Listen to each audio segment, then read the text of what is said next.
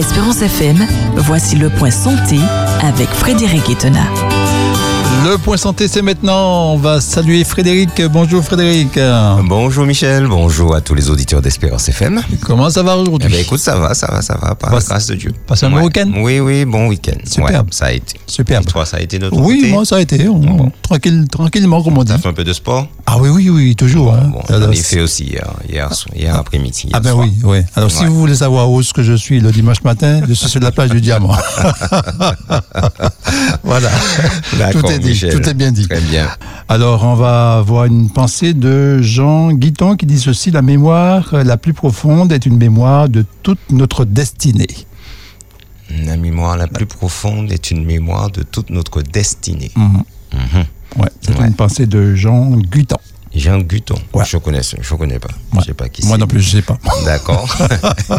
Merci Michel. Très bien. Ben justement, eh ben, euh, ben c'est excellent Michel parce Mhm. que nous allons voir les pathologies. Nous commençons aujourd'hui les pathologies. Alors nous avons cité la maladie de Huntington, l'amnésie, l'agnosie, les démences. Mhm. Oui. Mais nous allons, euh, bon, ce serait trop long d'en parler parce que c'est extrêmement complexe tout ça.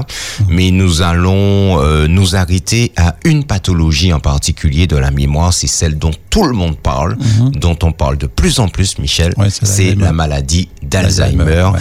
Et euh, ce n'est pas simple non plus. Hein. C'est une maladie assez complexe. Ouais. Et euh, nous allons prendre le temps qu'il faut euh, pour pouvoir en parler.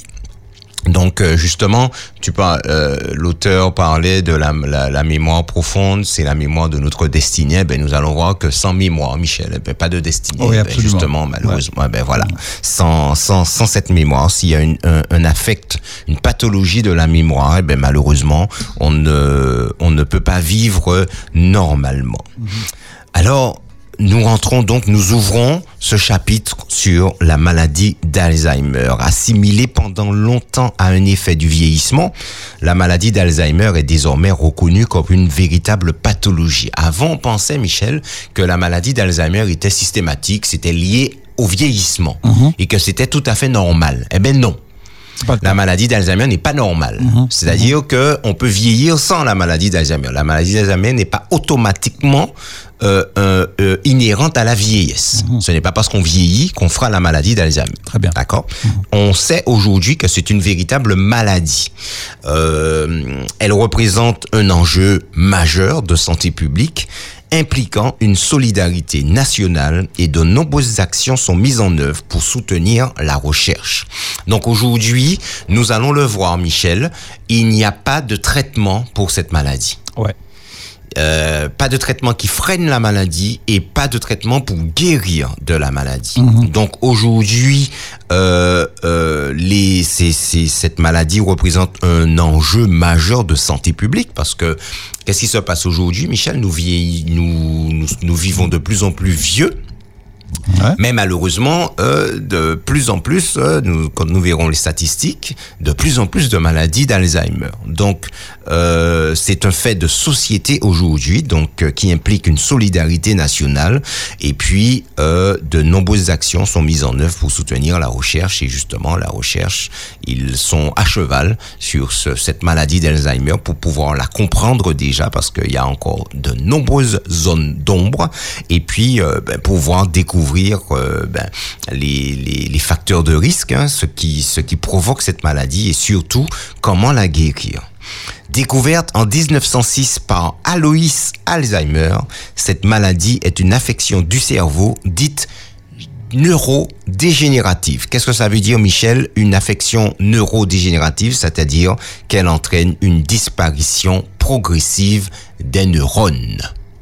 Alors, avant de, de parler de Alois Alzheimer, parce que c'est important, Michel, d'en parler, vu que c'est une maladie qui entraîne une disparition progressive des neurones, rappel, Michel. On fait là quelques rappels à notre mémoire. Nous l'avons dit, le cerveau compte deux hémisphères divisés en lobes cérébraux, puis en aires cérébrales formées de cellules nerveuses, les neurones. C'est grâce aux neurones que nous sommes doués d'intelligence. Sans eux, pas d'idées, pas de langage, pas de capacité d'apprentissage, pas de mouvement, pas d'imagination et surtout, Michel, pas de mémoire. Euh, Jean Guton nous l'a dit tout à l'heure. Ouais. La mémoire la plus profonde, c'est la mémoire de notre destinée. Ben voilà. Sans neurones, c'est le support de la mémoire, ce sont les neurones. Et grâce aux neurones, eh ben, nous avons les idées, le langage, les capacités d'apprentissage, les mouvements, l'imagination, etc. Mais aussi la mémoire. On sait aujourd'hui que l'unité de base du cerveau, ce sont les neurones. Et tu te rappelles combien il y en a, Michel? Les neurones, euh, non, je me souviens pas vraiment. 86 milliards. 86 milliards. 86 milliards de neurones qui transmettent des signaux électrochimiques. Ah, c'est énorme. Alors, de l'électricité, mais aussi de la chimie. Et ça, c'est une machine extraordinaire, Michel. hein. Ah c'est ben oui. c'est euh, il y a un potentiel électrique au niveau euh, des, des neurones. Mhm. On l'appelle comme ça un potentiel électrique. Et c'est ce potentiel électrique qui amène les neurones à libérer des substances qu'on appelle les neuromédiateurs ou les neurotransmetteurs. Et c'est ainsi que les informations passent de neurones en euh, de neurones en neurones. Les neurones rentrent en contact les uns avec les autres et chaque seconde, Michel, je le rappelle, un neurone envoie des dizaines, voire des centaines d'impulsions électriques à des milliers d'autres. Un neurone est en contact avec au moins 1000 autres neurones à chaque seconde, lui en, leur envoyant des informations. Et euh, nous avons défini ce qu'on appelle les synapses. Les synapses, ce sont les points de jonction de communication entre les neurones. Et bien entendu, Michel, plus il y a des points de communication, eh ben, plus le cerveau est exceptionnel. Et mieux ça vaut. Mieux ça vaut, ouais. oui. Et le cerveau compte quelques 10 exposant 15 synapses. Alors, 10 exposant 15 synapses, c'est quoi, Michel? C'est 10 avec 15 zéros derrière. D'accord? Ouais. Alors, c'est un chiffre qui se lit 15 millions de milliards. 15 millions de milliards. Voilà. Ou 1000 billions, soit davantage que le nombre d'étoiles dans notre galaxie. Dans notre galaxie, Michel, il y a 200 à 400 milliards d'étoiles. Dans notre cerveau seulement, il y a 15 millions de milliards de connexions entre les neurones. Inimaginable. Il s'agit d'un réseau de communication hors norme. Rien de comparable n'a été créé par l'homme et n'existe sur Terre. Rien de comparable. Et il faut un ordinateur en puissance de calcul pour stimuler un seul neurone, Michel. Il faut la- la puissance de calcul d'un ordinateur pour stimuler un seul neurone. Or, nous avons 86 milliards de neurones. Donc, imagine la puissance de calcul là que nous avons dans le cerveau. Et bien entendu, Michel, les scientifiques se sont demandé, mais est-ce qu'on peut évaluer la puissance de calcul du cerveau? Alors, ils l'ont évalué et ils nous indiquent que le cerveau, la capacité de calcul du cerveau est de 100 teraflops par seconde. 100 teraflops par seconde. C'est quoi cette unité de mesure, Michel? Le teraflop. Un teraflop, Michel, correspond à 1000 milliards d'opérations par seconde. Un teraflop, 1000 milliards d'opérations par seconde. Or, ils nous disent que la puissance de calcul du cerveau est de 100 teraflops par seconde. C'est-à-dire, Michel, 100 fois 1000 milliards d'opérations par seconde. Mesdames et messieurs, il y a de quoi rester tranquille. Ah oui, oui. Il y a de quoi là, Michel, se- on se dit, mais c'est, non, non, non, non, non, non, c'est, c'est une puissance, c'est une machine fabuleuse, incroyable, et tout ça grâce aux neurones. C'est la raison pour laquelle il est important de faire ce rappel pour bien comprendre la maladie d'Alzheimer. Parce que, en fait, cette maladie va toucher les neurones. Et nous verrons que tous les, tous les symptômes, Michel, eh ben, seront liés justement à la perte de ces neurones. Puisque nous le venons de le dire, la maladie d'Alzheimer est une euh, euh, maladie du cerveau, une maladie dite neurodégénérative, c'est-à-dire qu'elle entraîne une disparition progressive des neurones. Donc, autant se dire, autant dire, Michel, et nous l'avons dit, que sans les neurones, pas d'idées, pas de langage, pas de capacité d'apprentissage, pas de mouvement, pas d'imagination et surtout pas de mémoire. Cela signifie, Michel, que si on perd des neurones, eh bien, cela va affecter la mémoire, cela va affecter les idées, cela va affecter le langage, ça va affecter les capacités d'apprentissage, ça va affecter les mouvements, ça va affecter l'imagination, etc., etc. Eh ben, c'est ça.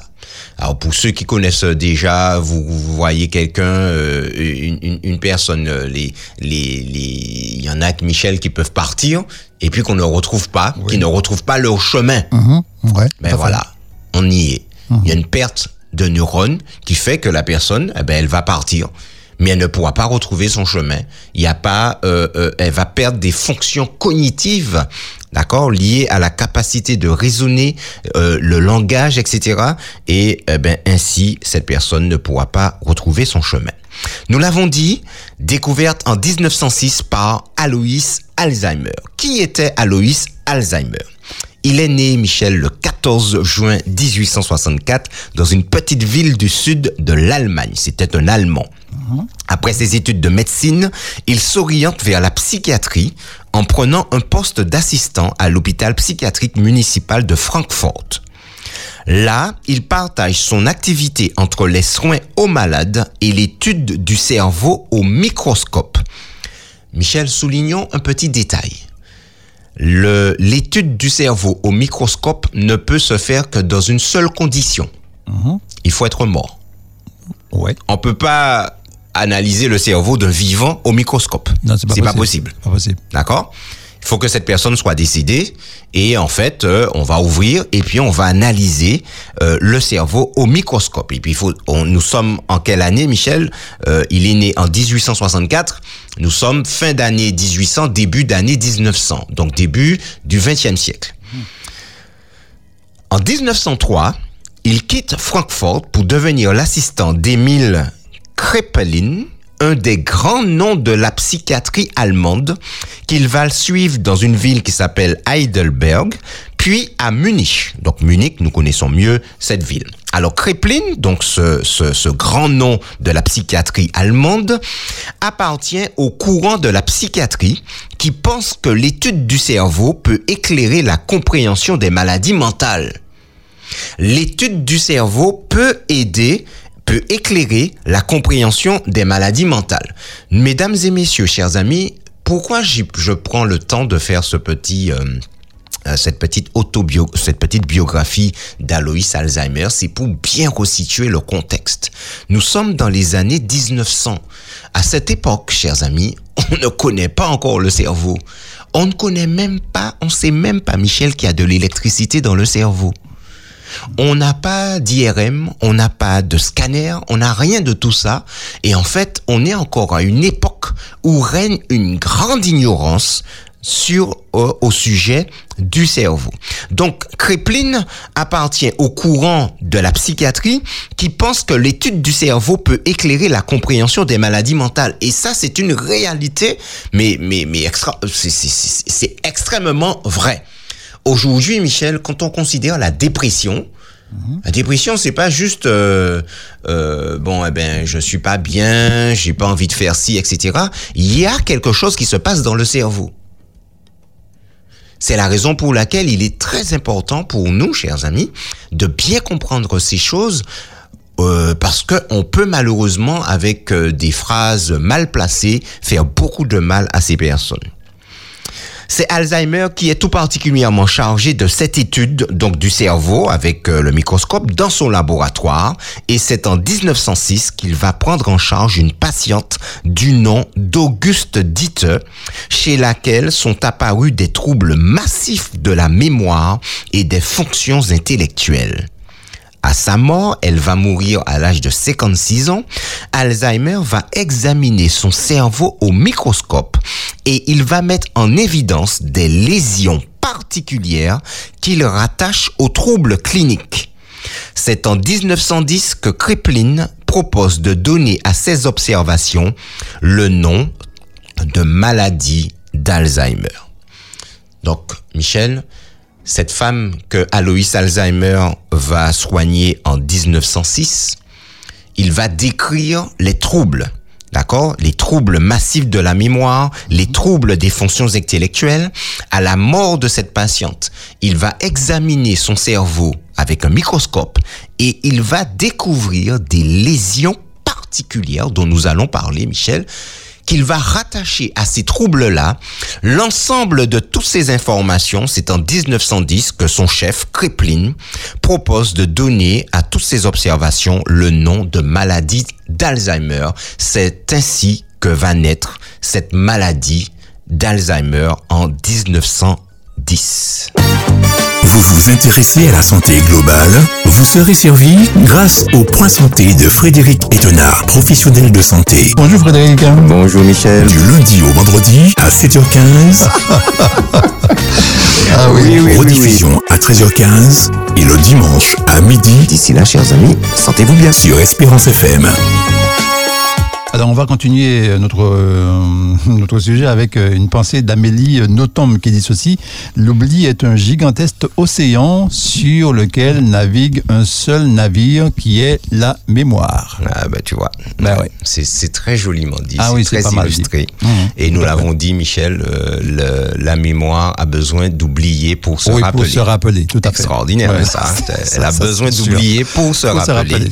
Mmh. Tout ça pour dire, mesdames et messieurs, chers amis qui nous écoutez, si notre cerveau devait retenir tout ce qu'il entend, tout ce qu'il voit, tout ce qu'il goûte, tout ce qu'il touche, tout ce qu'il euh, qu'il sent, Mhm. eh ben Michel, nos neurones seront seraient très vite saturés. Ah oui, et nous avons un organe extraordinaire qui s'appelle l'hippocampe. Mhm. Et, et, et j'ai vu Michel dans une dans une dans une revue, Oui. euh, on a parlé, on parle de d'un bibliothécaire. L'hippocampe est comparé à un bibliothécaire. C'est extraordinaire. C'est, j'ai, trouvé ça Ah oui, très excellent. c'est pas mal, hein. Tu vois, c'est, le mal. bibliothécaire de nos souvenirs. Ouais. Et c'est lui qui va estimer ce qu'il faut retenir, ce qu'il faut, euh, ce qu'il faut oublier, etc. Ouais. Et il fait un tri extraordinaire. Et euh, ben, nous allons le voir hein, dans cette maladie de d'Alzheimer, Michel. Oui. Tout commence au niveau de l'hippocampe. Très bien. Voilà. Donc, euh, Mich- merci Michel hein, pour. euh, rappelle-moi le- le- l'autrice, Ça, hein, ça s'appelle. Amélie Notomba. Allez, Amélie Nothomb. J'ai Ouais. jamais entendu. je Amélie. Nothomb, ouais. Ouais. Voilà. Donc, euh, chers amis, nous avons commencé à considérer donc cette pathologie particulière euh, de la mémoire, la maladie d'Alzheimer, dont on parle de plus en plus, qui défraie un peu la chronique euh, depuis quelques années.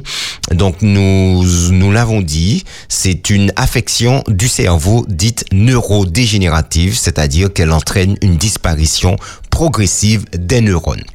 Elle porte le nom de celui qui l'a décrite pour la première fois. Donc c'était le docteur Alzheimer de son de son nom de famille, Aloïs de son prénom, psychiatre né en 1864 en Allemagne, donc c'est un Allemand, et qui a un petit peu euh, pris en charge en 1906 euh, une patiente du nom d'Auguste Déter, chez laquelle sont apparus des troubles massifs de la mémoire et des fonctions intellectuelles, Michel. Et nous l'avons dit et nous le répétons encore et nous le dirons encore, la maladie d'Alzheimer, Michel, le diagnostic réel ne peut se faire du vivant d'un individu.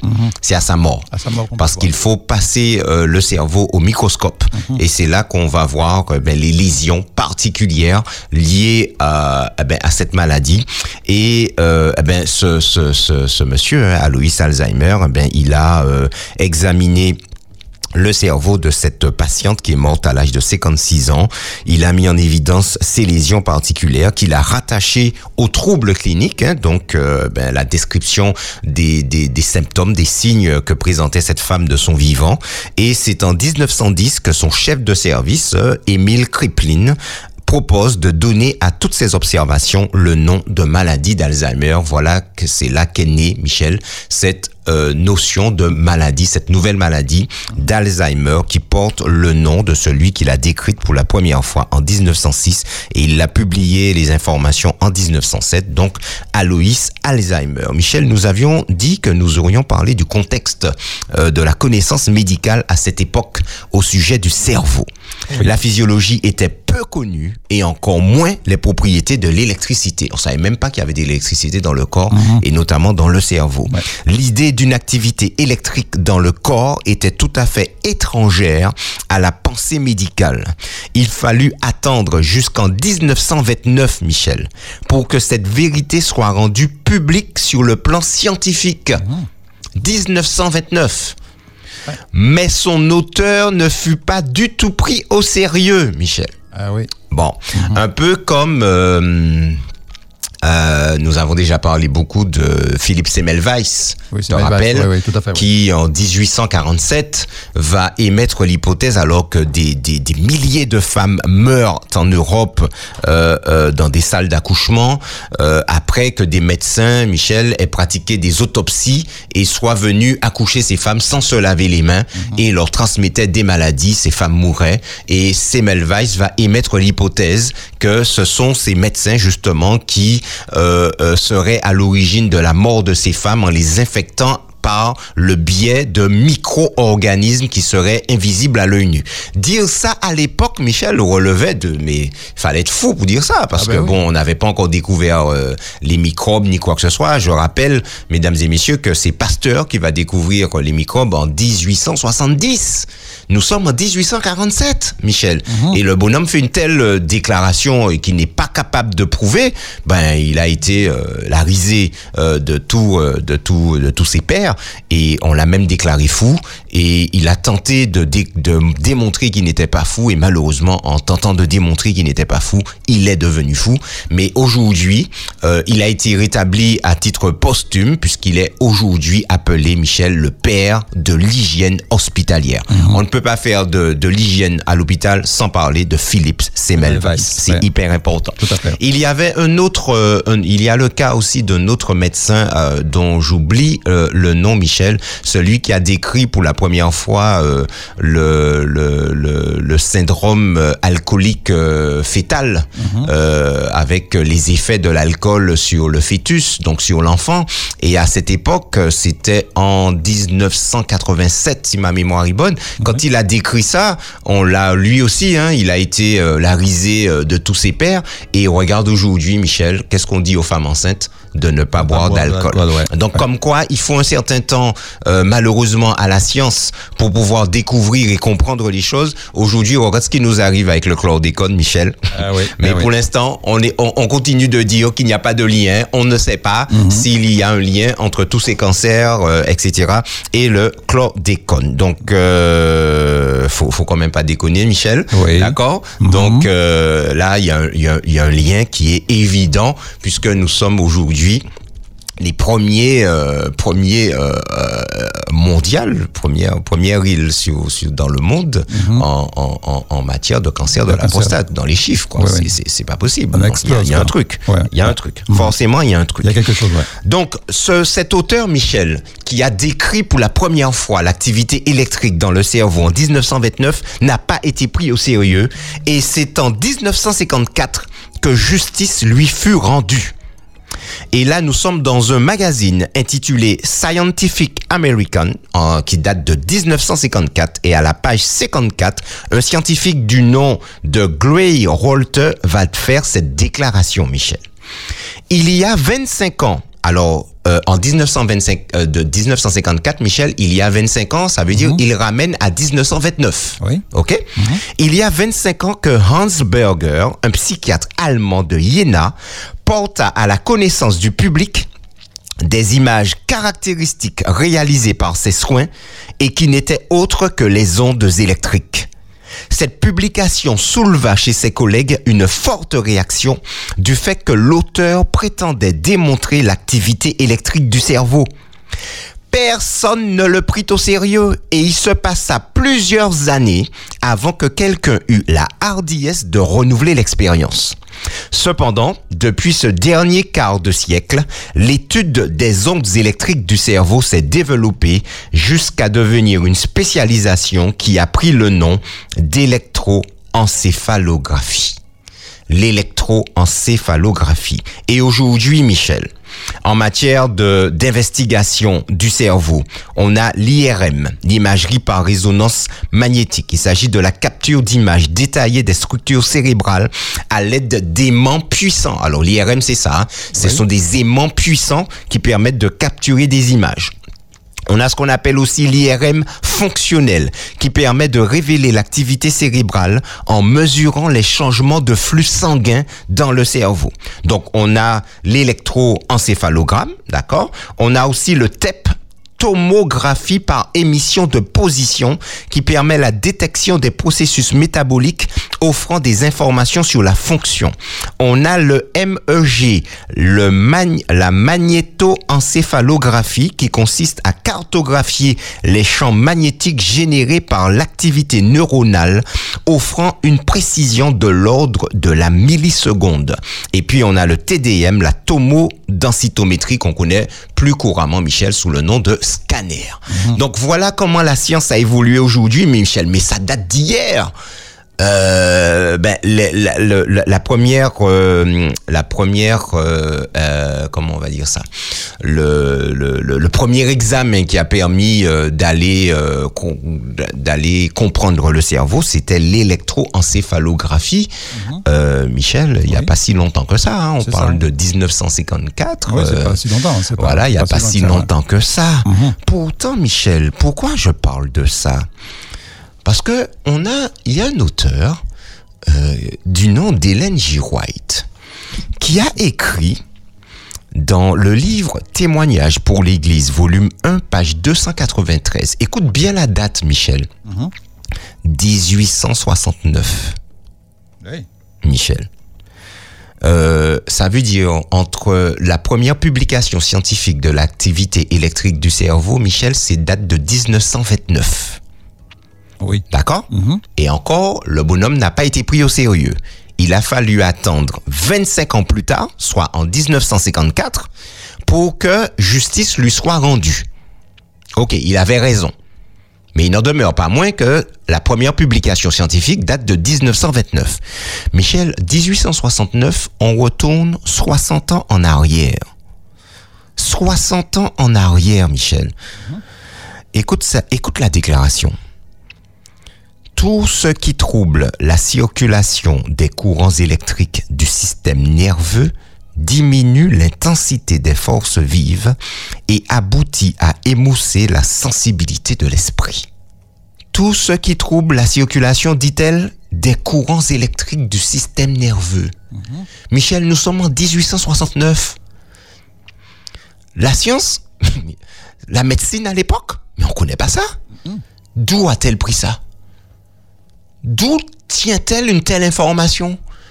Comment se fait-il que, Michel, on est déjà en 1869 la déclaration d'une femme qui est loin d'être médecin, loin d'être scientifique, qui a une santé fragile et qui déclare que tout ce qui trouble la circulation des courants électriques du système nerveux diminue l'intensité des forces vives et aboutit à émousser la sensibilité de l'esprit. Comment a-t-elle découvert qu'il y avait du courant électrique dans le corps et plus particulièrement dans le système nerveux. Puisque toute l'activité neuronale, Michel, est régie par le courant électrique. Mhm. Waouh Ouais.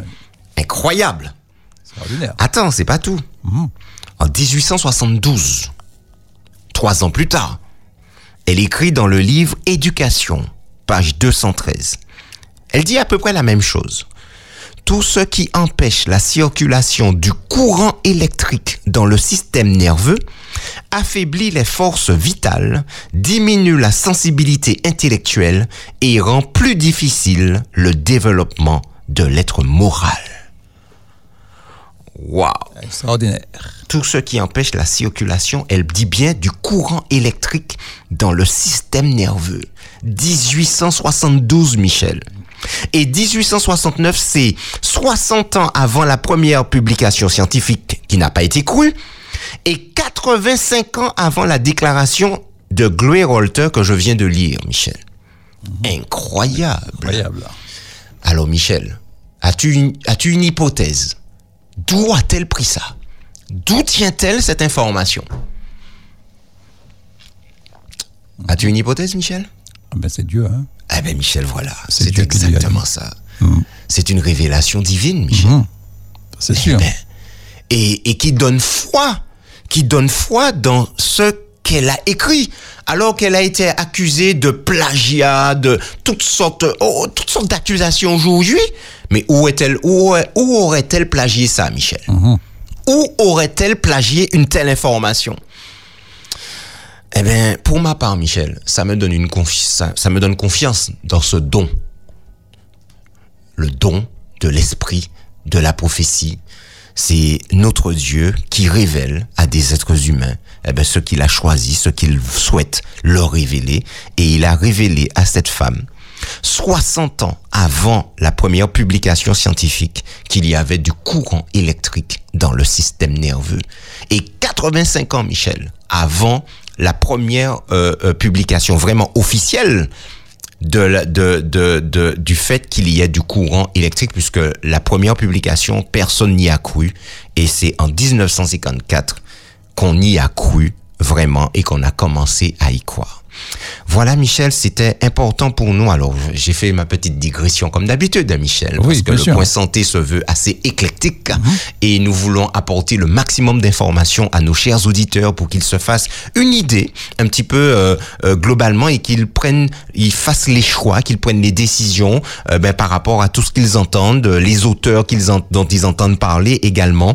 Et à compter de demain, si Dieu veut, Michel, nous rentrons hein, ben, dans la partie euh, euh, euh, épidémiologique de euh, la des chiffres de la maladie d'Alzheimer en France, dans le monde et en Martinique. Espérance FM. La voix de l'espoir. Alors, on va commencer avec une pensée de Victor euh, Cherbuliez.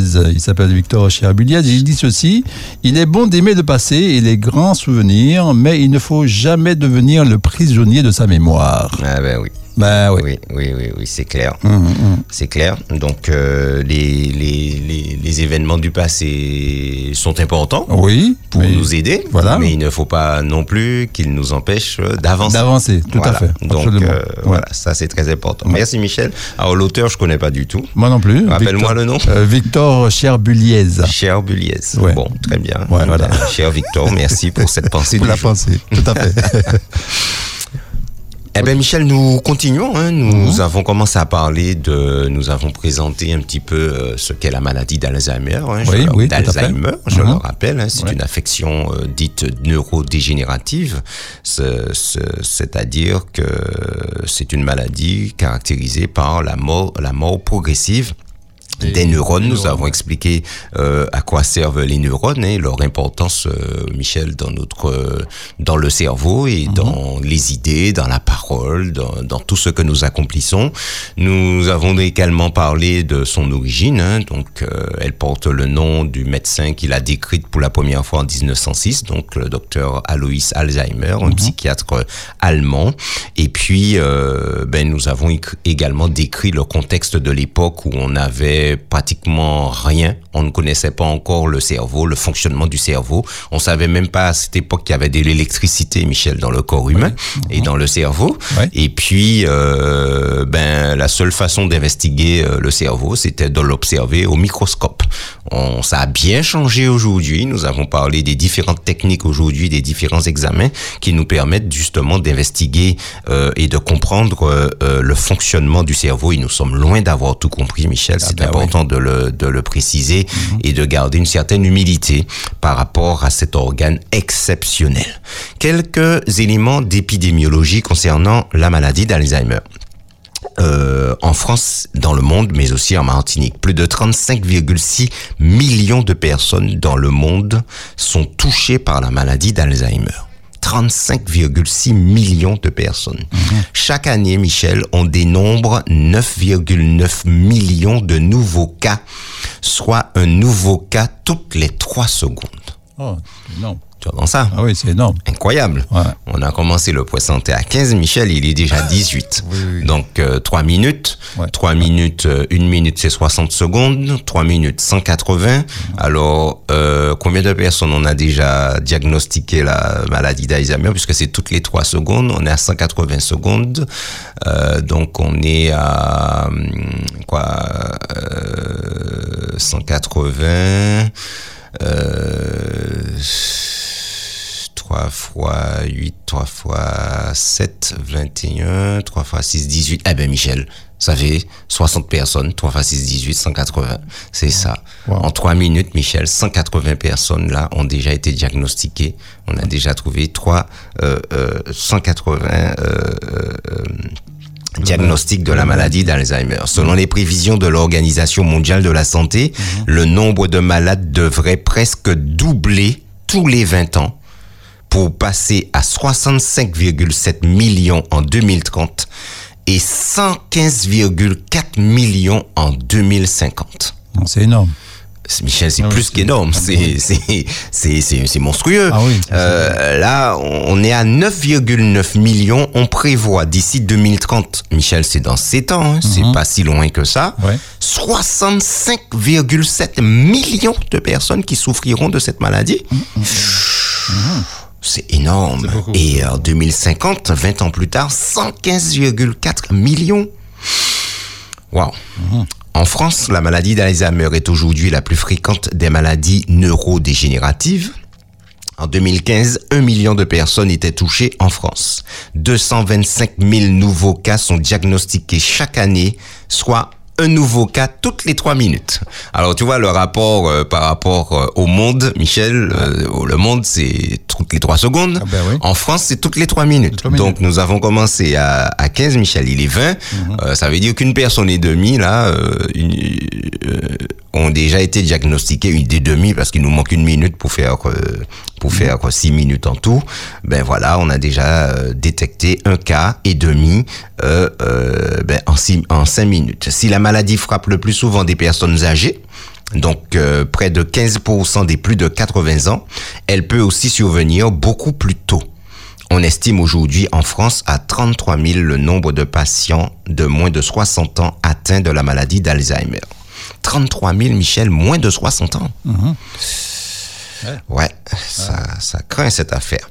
Le nombre de personnes souffrant de la maladie d'Alzheimer devrait être de 2,1 millions en 2040 compte tenu de l'augmentation de l'espérance de vie. Les femmes sont plus exposées à cette maladie. Sur 25 malades, 10 sont des hommes et 15 des femmes. Mais cette différence pourrait être liée aux écarts d'espérance de vie selon l'INSERM. Pour ce qui est de la Martinique, Michel, selon les études de l'INSEE, la projection des tendances démographiques conduit à un doublement de la part des personnes de plus de 60 ans. En fait, nous sommes en train de vieillir et les plus de 60 ans vont doubler dans le pays. Elles passent de 18% en 2007 à 36% la prévision pour 2030. Oui, ça fait un bon. Là. C'est oui, c'est Ouais, c'est ouais. pratiquement le double. Ouais.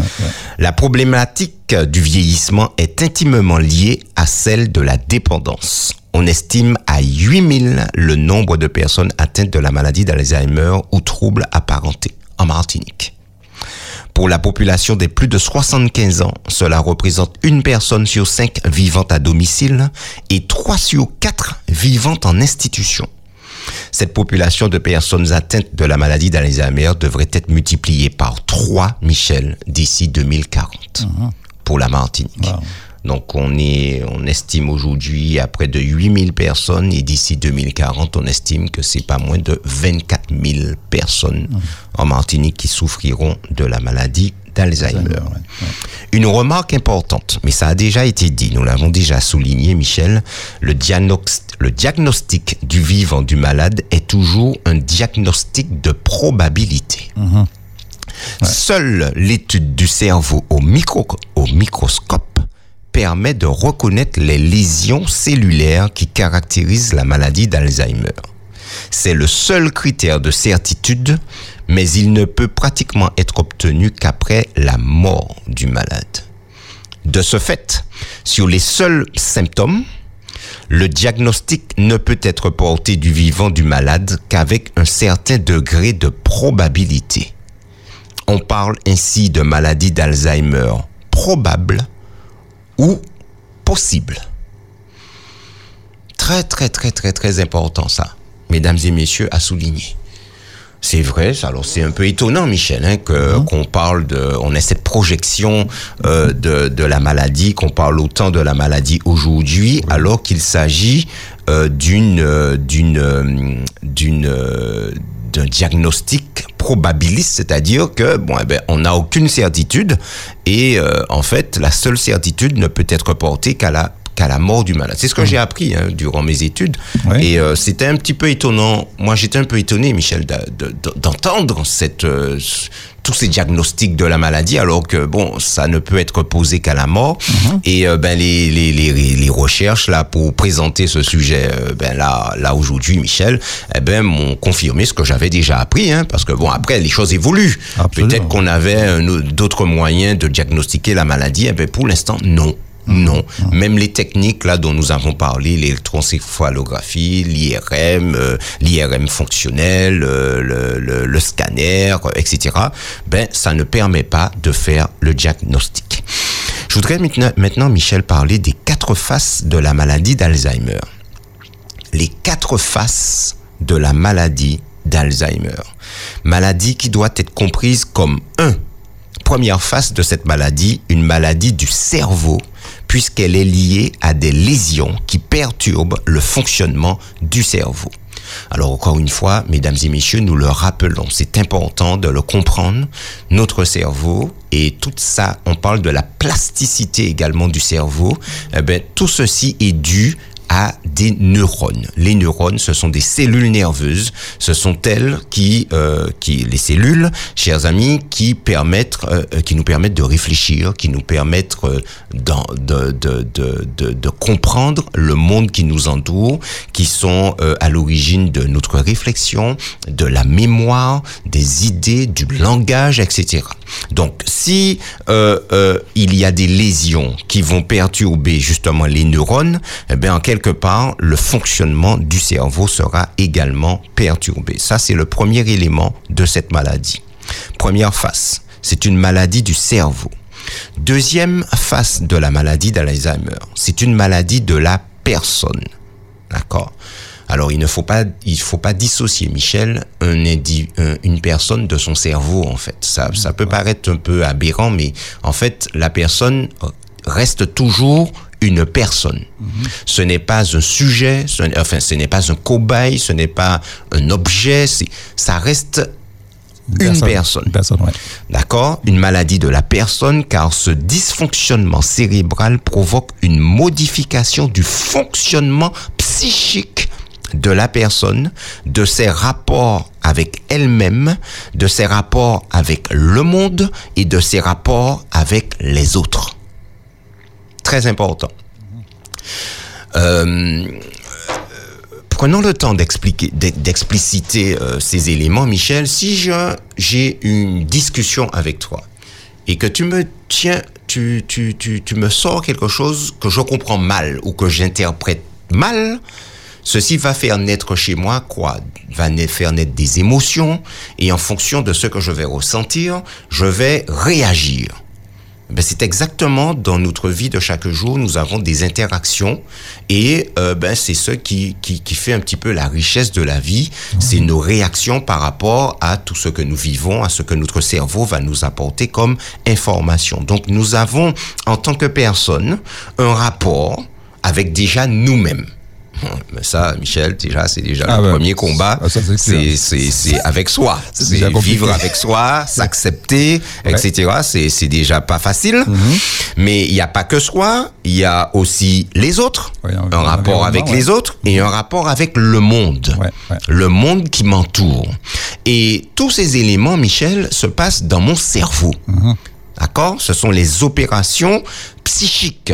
Et ces opérations psychiques, eh ben, j'ai besoin de toutes les capacités de mon cerveau, j'ai besoin de mes neurones pour bien comprendre le monde qui m'entoure, pour bien comprendre Michel lorsqu'on me parle, lorsque, eh ben, comprendre les mots qui me sont, euh, qu'on, va m'adresser, etc., etc.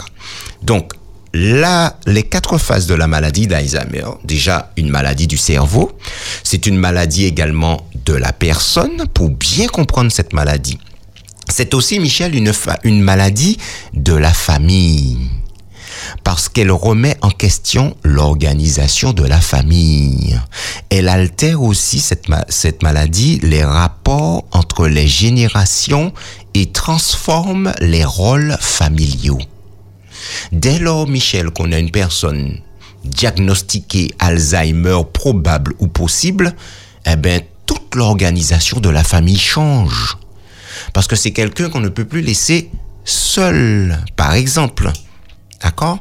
Donc il y a toute une organisation qui se met en place, d'accord? Toute une remise en question de l'organisation familiale. Et enfin, la dernière phase de la maladie d'Alzheimer, c'est une maladie de la société. Parce que l'augmentation importante du nombre de malades et l'insuffisance des structures d'accueil en font un véritable défi pour la santé publique et nécessitent l'élaboration d'une politique sociale et sanitaire adaptée et cohérente.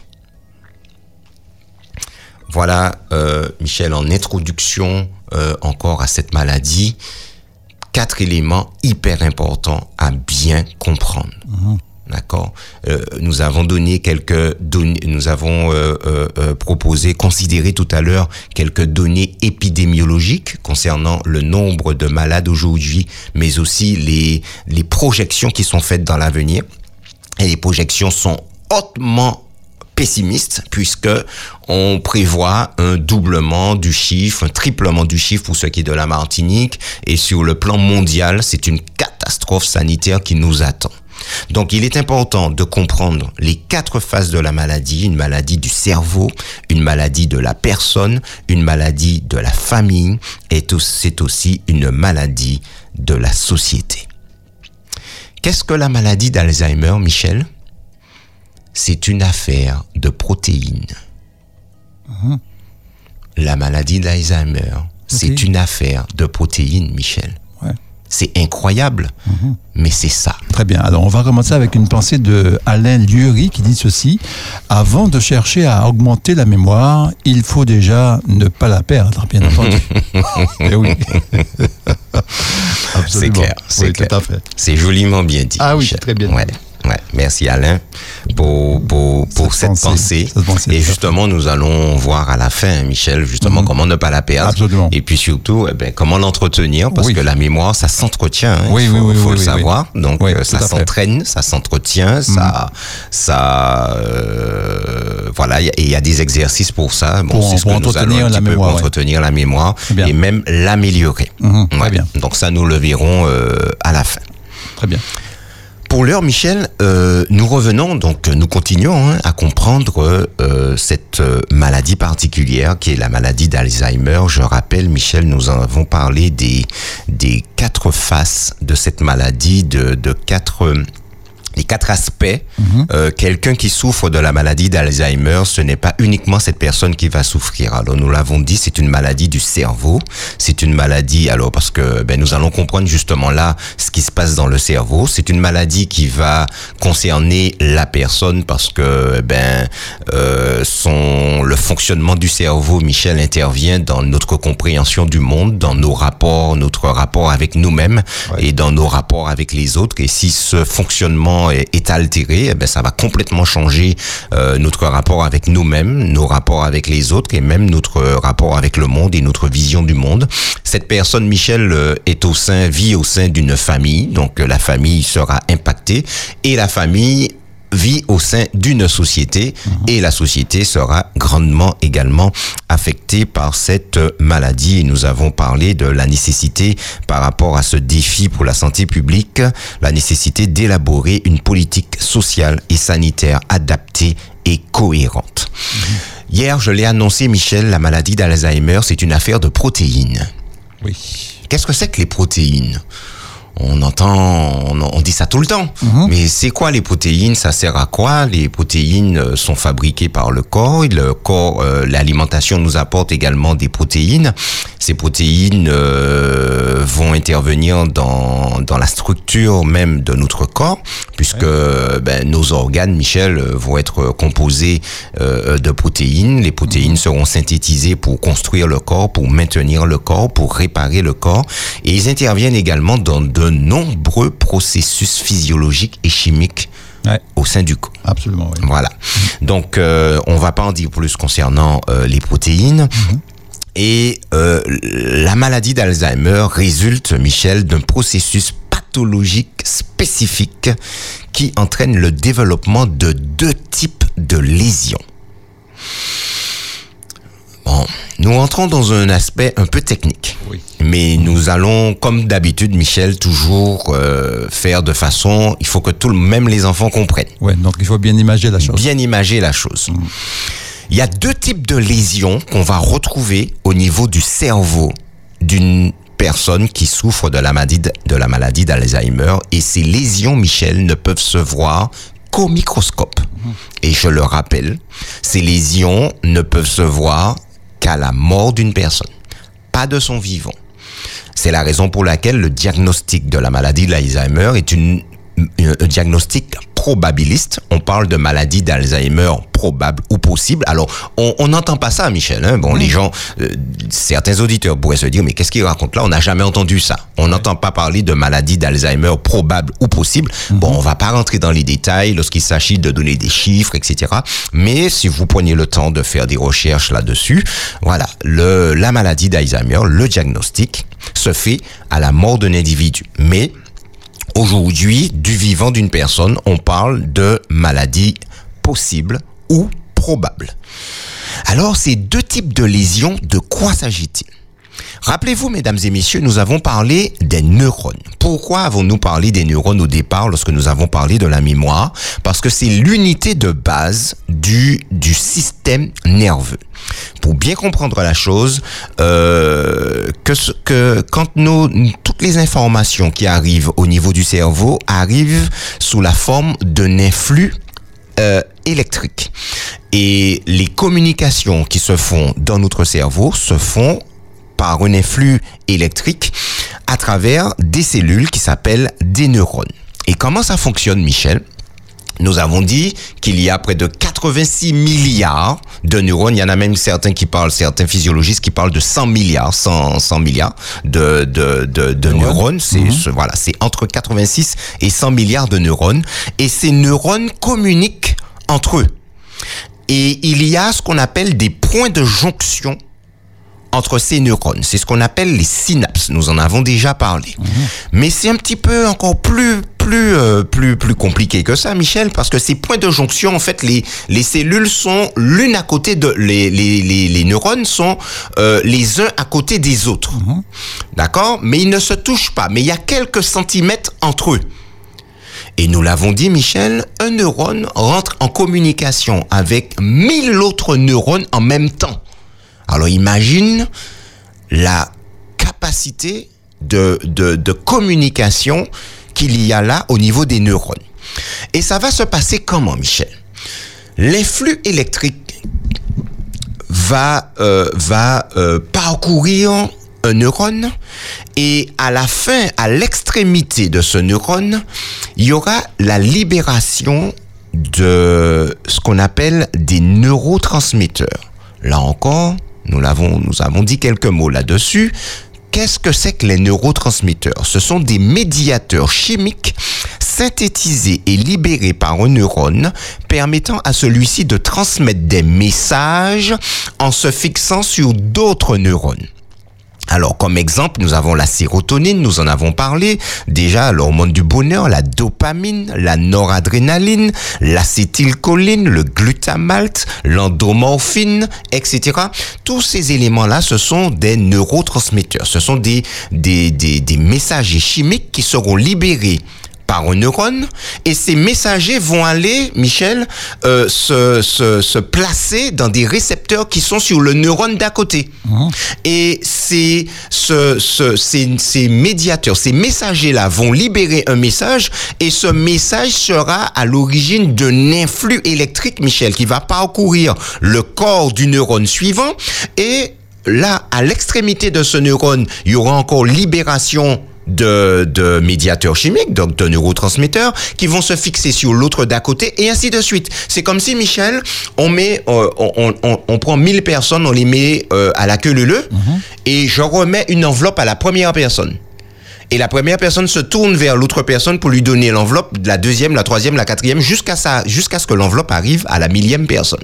C'est, c'est- voilà, on va schématiser ça, ça comme ça. ça, ouais, tout à fait. voilà. Et c'est comme ça que l'information arrive et bien entendu, euh, la millième personne va donner à un organe qui doit effectuer euh, eh ben, le mouvement ou euh, la réponse qu'il faut donner par rapport au message qui arrive.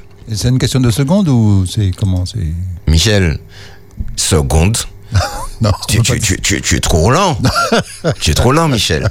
Là, Ça on est, on ça, est dans ouais. les millisecondes. Ah ben Michel. oui, oui, Là, on est vraiment dans les millisecondes. Ça va hyper vite. Ça va très vite, ouais. Ça va extrêmement vite. Mhm. Imagine que là, je suis en train de parler.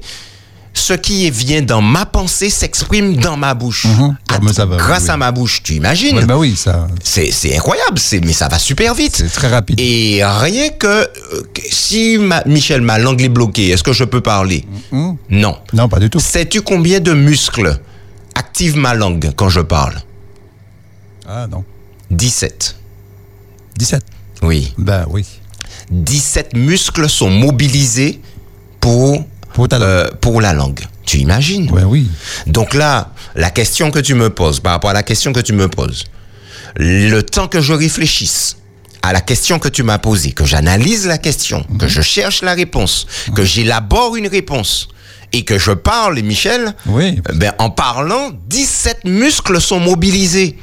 Et dis-toi bien que ces 17 muscles, c'est de l'ordre est donné par le cerveau d'activer ces muscles pour que je puisse prononcer la lettre A, la lettre B, la lettre C, etc. et Ouais. former un mot, parler du mot et te donner la réponse. Non, mais c'est un truc de, c'est- un truc ouf, quoi. C'est un truc de, c'est, c'est, tu vois, je suis en train de disséquer ça, mais c'est ce que je suis en train de faire en même temps, parce que je suis en train de parler et je suis en train d'expliquer quelque chose que je suis en train de vivre en, en, en parlant. Mhm.